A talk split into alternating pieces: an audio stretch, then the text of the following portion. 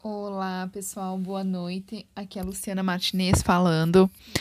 É, hoje eu quero deixar com vocês assim uma mensagem é, bem bacana, né, para o dia de hoje, que foi um dia bem leve, assim, com Nossa Senhora nos protegendo, Nossa Senhora de Fátima que ilumina todas os, as residências, todas as famílias, que vem com essa proposta de nos ensinar a, a união no lar, né, e ela então, e aí a mensagem que a gente abre hoje diz assim: insucessos e recomeços, né? Se faceias algum insucesso em tua luta de vida diária, admita o fracasso e recomeça. Não te demores na lamentação, não, não inventares, inventares em excesso os teus prejuízos, refaze as energias, traça novos planos e coloca-os logo em execução. Tem bom senso para saber quando não deves insistir não raro, um obstáculo na estrada vem acompanhando de uma placa de sinalização indicando desvio. Certos atalhos nos levam de encontro a certos compromissos que não cumpriríamos, caso insistíssemos na trajetória retilínea. Quem absorve o fracasso de hoje já começa a trabalhar pelo êxito de amanhã. Não percas tempo contemplando os escombros, começa agora a reconstruir. Eu achei fantástico isso porque é uma mensagem que veio para mim assim e veio para todos nós do grupo, né, que a gente realmente assim vai tropeçar, vai cair, vai levantar, vai se sujar, vai vai vai fracassar, a gente não é perfeito, a gente está aqui para aprender, para evoluir, mas a gente ficar contemplando aquela dor e olhando para a dor, a gente não olha para a luz. Então a gente tem que Olhei, ok, tudo bem, é, doeu, caí, tropecei, levantei, vamos lá, vou sacudir a poeira e vou olhar para a luz e vou aprender, né? E aí ele fala isso, eu acho muito bacana, porque a mensagem de hoje é sobre ciúmes.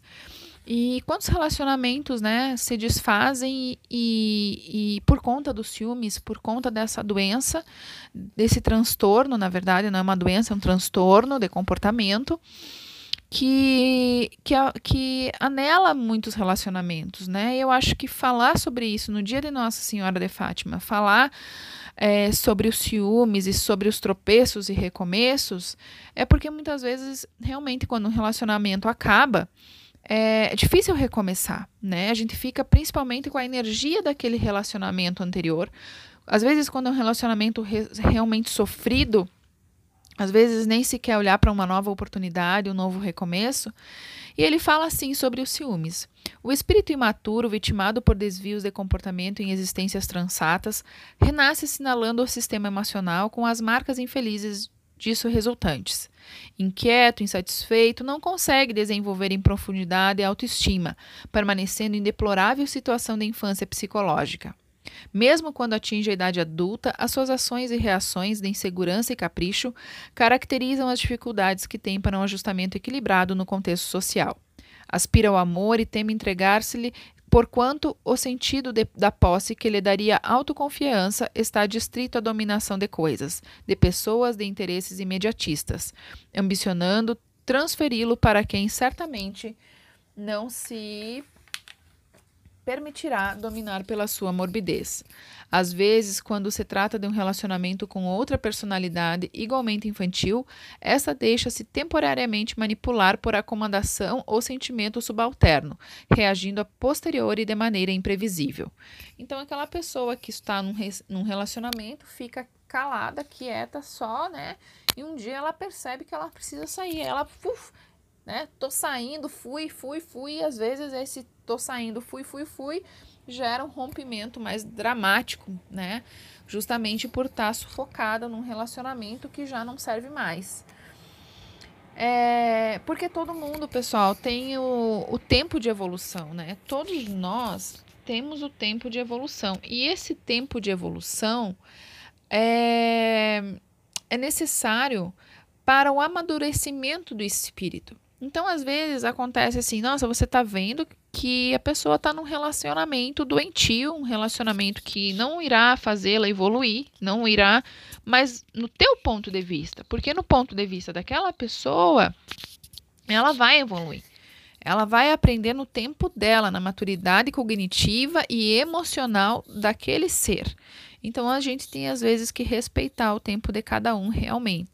Só que nesse, nesse contexto todo, é claro que muitas vezes é necessário a intervenção, né? A intervenção madura, é, demonstrando aonde podem, podem estar os, a, a, onde pode estar o erro, né? Mas respeitando o tempo do outro. Então ele diz assim, é, diz assim, é, Possivelmente, no íntimo, sente-se dessa forma incapaz de afeiçoar-se pelo prazer de querer bem, portanto, de insatisfações pessoais em si a si mesmo, mesquinho no que se refere à autodoação. Por consequência, enxerga o amor como um mecanismo de manipulação um instrumento para a conquista de valores amoedados ou de projeções políticas, sociais, artísticas, sem entender que existem naqueles aqueles que assim se comportam, não pouco agem e amam de maneira total e diferente dessa postura infeliz. O ciúme tem raízes, portanto, no egotismo exagerado, que somente pode ser superado mediante o trabalho de autodisciplina e de entrega pessoal. Então, se você é ciumento, você tem que trabalhar isso numa psicoterapia, numa numa numa numa numa, numa, opa que travei, numa sessão de autoconhecimento para trabalhar para não para superar essa essa esse transtorno, né? Porque realmente com o passar do tempo, o ciúmes é adoecedor, tanto para quem sente ciúmes quanto para quem recebe os ciúmes, né? Quem recebe às vezes se sente aprisionado naquela relação. O espírito evolui através das etapas sucessivas, lapidando arestas mediante um instrumento sublime da reencarnação que lhe propicia transformações morais contínuas enquanto desenvolve a inteligência e os sentimentos. O depositário de todos, de todos os valores das experiências adquiridas no largo, no largo jarnadear do desenvolvimento antropo, antropócio, nossa gente, enrolei a língua de novo, antropócio, antropócio sociológico é o self, tá? A existência física tem por meta o aprimoramento dos valores espirituais que jazem latentes no ser humano, que adquirem sabedoria e paz de forma que possam desfrutar de saúde integral, o que não significa ausência de enfermidades, que podem ser consideradas como acidentes de percurso na marcha, sem danos graves de qualquer natureza. Trabalhar as emoções, reflexionar em torno dos sentimentos próprios e do próximo constituem uma saudável psicoterapia para a aquisição da confiança em si mesmo e nos outros. Aí os comportamentos doentios, eles anelam pelo amor e recusam-se pelo receio de ser traído ou enganado. Então, aí que começa todo o ciúme, né? A pessoa tem medo de ser enganada e de ser traída, e aí começa nesse ciclo e nessa esse imaginário doentio. E os períodos cruciais porque passa uma criança, segundo a observação freudiana, no que diz respeito ao desenvolvimento psicossocial, através dos estágios orais, anal, fálico e genital, direcionam o ser humano somente para a busca do prazer, sendo que na mudança de um para outro estado são gerados conflitos e frustrações em razão das outras formas anteriores de satisfação ou prazer serem negadas. Porém, Karen Horney analisou os padrões de identidade, de personalidade e percebeu que muitos indivíduos é, sofrem de um tipo de ansiedade fundamental. O que seria essa ansiedade fundamental? Podem gerar neuróticos ou aqueles que se encontram neurotizados, indulos a uma exagerada busca de múltiplos objetivos como forma de diminuir ou abafar essa inquietação. Evitam envolvimentos emocionais ou ainda tentando diminuí-los por meio de álcool e drogas aditivas.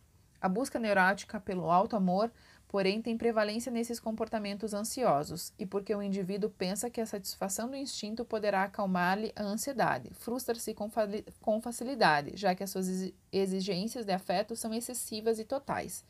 Esse tipo de mecanismo circular é muito comum no paciente ciumento que sempre está em busca da fidelidade absoluta no trem, sem condições de manter-se no mesmo padrão mediante uma conduta tranquila não neurótica sentindo-se recusado muitas vezes porque é cansativo o apego do paciente e o outro parceiro exaura-se na sua convivência. Isso é tido como rejeição, porque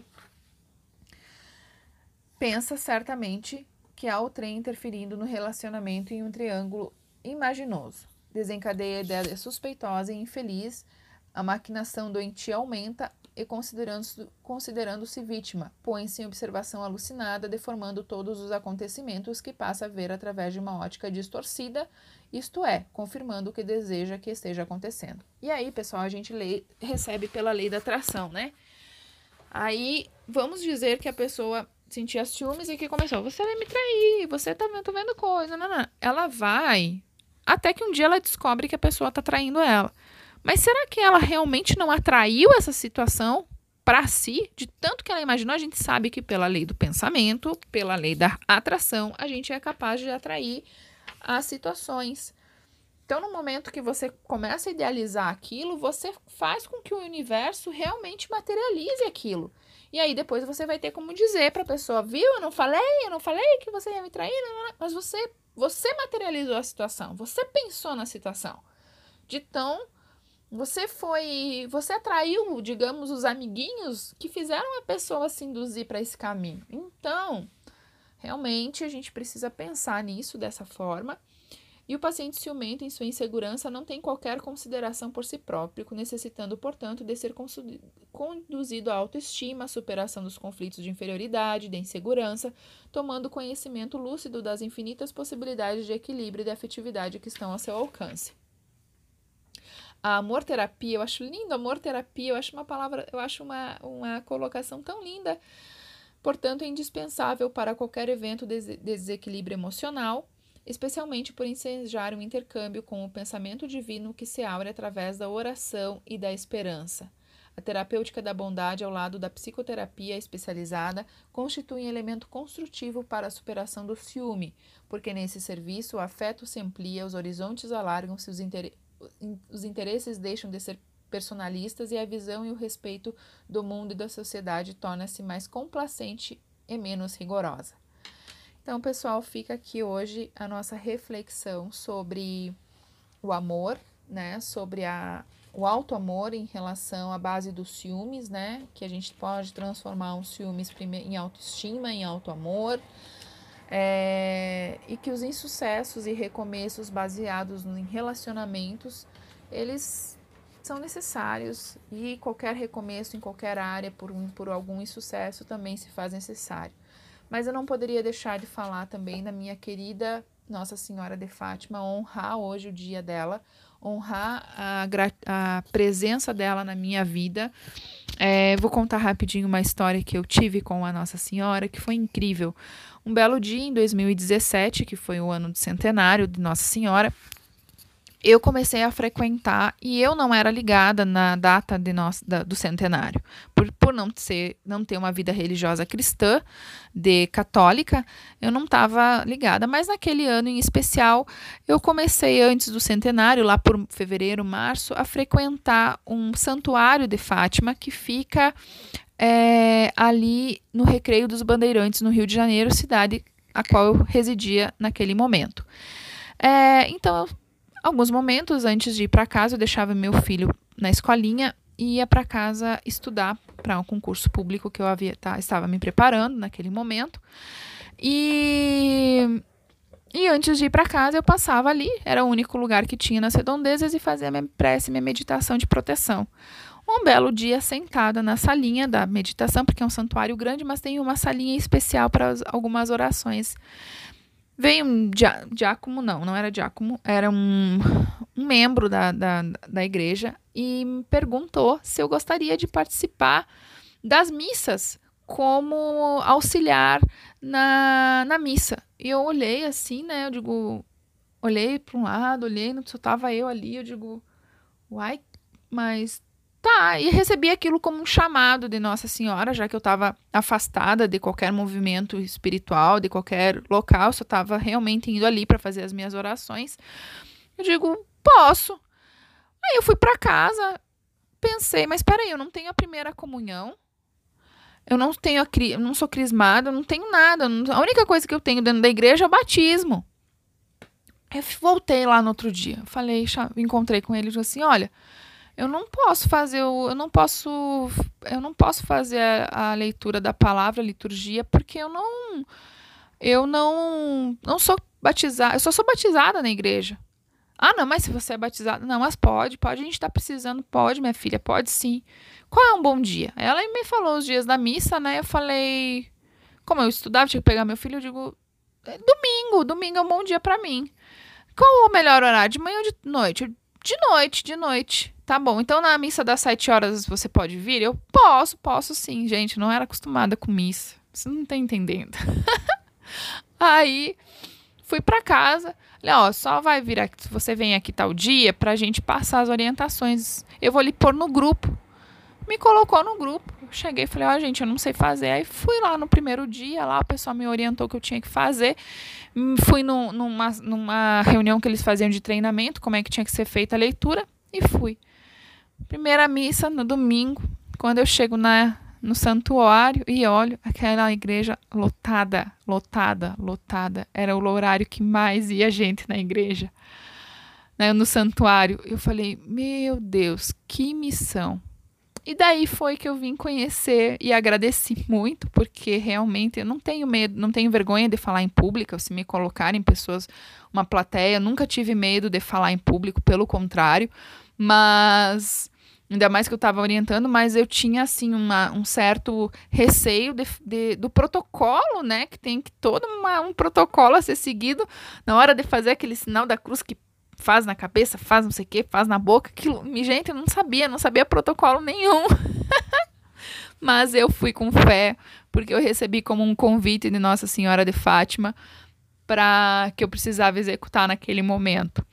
E eu sou muito grata. Então eu falo sempre, gente, que esse grupo aqui é um grupo universalista.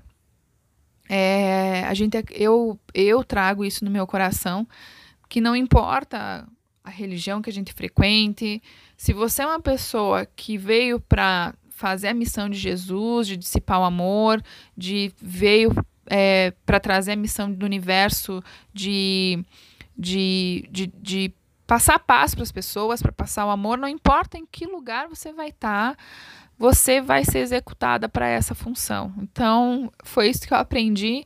E aí eu, o livro de hoje, ele veio dessa dessa vivência, né? Os Memórias de Irmã Lúcia, porque daí eu fui me inteirar, né, da história de Nossa Senhora, como é que haviam sido as aparições, quem havia sido a Irmã Lúcia, quem havia sido Jacinta, quem tinha sido Francisco, né, que são os pastorinhos que vi visualizaram ela. Jacinta, ela era, eu me identificava muito com Jacinta, né? Porque Jacinta ela era mais rebelde assim, ela ouvia as coisas, via as coisas, mas ela teimava com, com, com as visões, né? Ela era mais teimosinha assim, ela dizia: "Não, peraí, né? Eu não vou ser capaz dessa missão, não, né? Então ela, inclusive, ela pede para Deus para que que que a leve, né? Que ela diz eu não vou conseguir, porque elas enfrentaram eles enfrentaram muitas situações, né? Eles, ela, as crianças, elas eram, imagina, uma criança chega, elas eram, elas eram vistas como coisa de criança, né? Ninguém levava a sério né? E até que eles foram considerados, né? Depois eles foram canonizados, as crianças foram inclusive canonizadas, mas a irmã Lúcia foi a que teve a, a, a sabedoria de, de seguir a, a, a, e a missão de disseminar, né? A história de Fátima.